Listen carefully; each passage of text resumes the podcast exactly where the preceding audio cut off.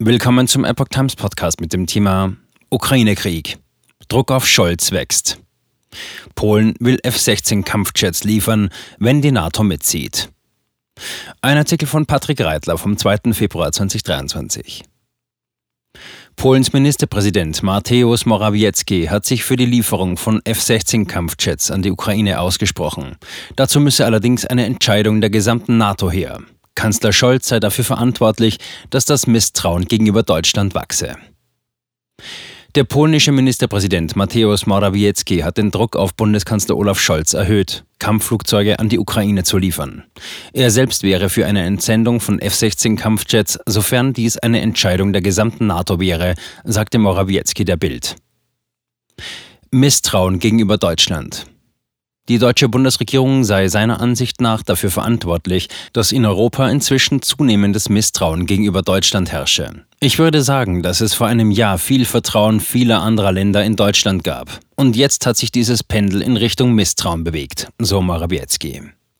Deutschland hat das Potenzial, viel mehr zu unterstützen, als es bisher getan hat. Es hat die Entscheidungsgewalt innerhalb der Europäischen Union, es hat Geld für die Ukraine, es hat die diplomatische Macht.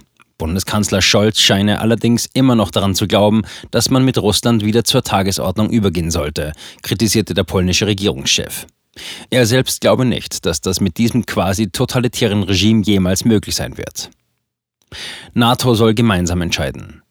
Für die Lieferung von Kampfjets an die Ukraine wäre aus Sicht von Morawiecki das Einverständnis sämtlicher NATO-Staaten nicht erforderlich. Gleichwohl bedürfe es einer strategischen Überlegung des gesamten NATO-Bündnisses, was nun gemeinsam zu tun sei. Derzeit seien aus seiner Sicht weder Polen noch die gesamte NATO an dem sehr ernsten Krieg zwischen Russland und der Ukraine beteiligt. Morawiecki geht davon aus, dass Russland einen neuen Großangriff gegen die Ukraine vorbereitet.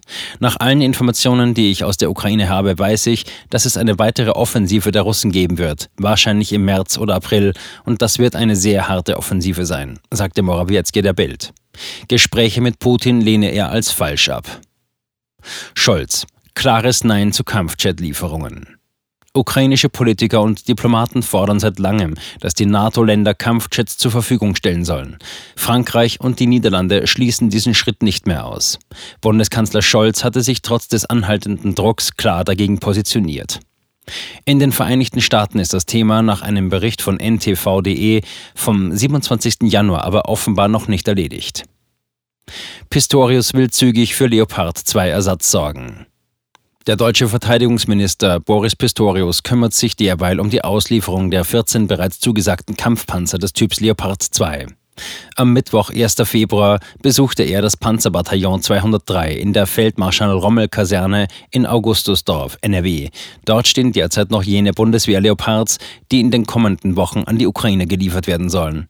Außerdem ist das Panzerbataillon 203 die militärische Heimat von rund 550 Soldaten, die seit August 2022 den Kern des multinationalen NATO-Gefechtsverbands auf litauischem Boden stellen. Die Ukraine braucht jede Unterstützung, sagte Pistorius. Die Leopardpanzer, egal ob jetzt diese 2A6 oder andere 2A4, können eine wichtige Rolle in dem Kampf der Ukraine gegen den Aggressor Russland spielen.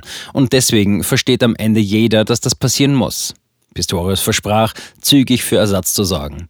Dafür habe er bereits am 31. Januar drei bilaterale Gespräche mit Vertretern der Rüstungsindustrie geführt. Sehr gefreut habe er sich über klare Zusagen und Ankündigungen dessen, was möglich ist und geleistet werden kann.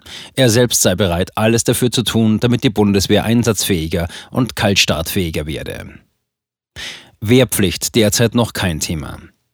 Die Wiedereinführung einer allgemeinen Wehrpflicht steht für Pistorius derzeit nicht ganz oben auf seiner To-Do-Liste. Wir haben gerade andere Aufgaben zu stemmen, die viel Geld, Kraft und Zeit kosten, und die stehen im Vordergrund, erklärte der Sozialdemokrat. Er stellte klar, dass er die Aussetzung der Wehrpflicht im Jahr 2011 rückblickend als einen Fehler betrachte. Diesen könne man aber nicht mal ebenso im Handumdrehen zurückholen.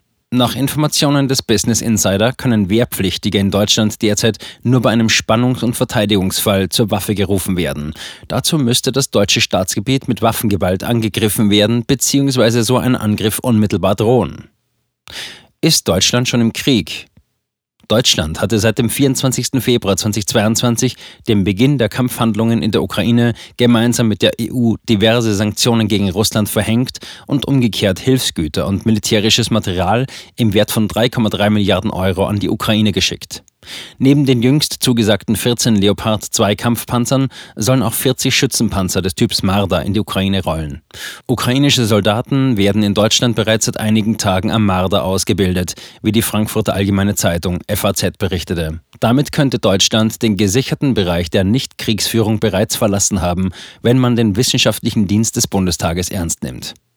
Denn der war in seinem Sachstandspapier vom 16. März 2022 über Rechtsfragen der militärischen Unterstützung der Ukraine durch NATO-Staaten zwischen Neutralität und Konfliktteilnahme auf Seite 6 zu folgender Einschätzung gelangt. Zitat, erst wenn neben der Belieferung mit Waffen auch die Einweisung der Konfliktpartei bzw. Ausbildung an solchen Waffen in Rede stünde, würde man den gesicherten Bereich der Nichtkriegsführung verlassen. Zitat Ende.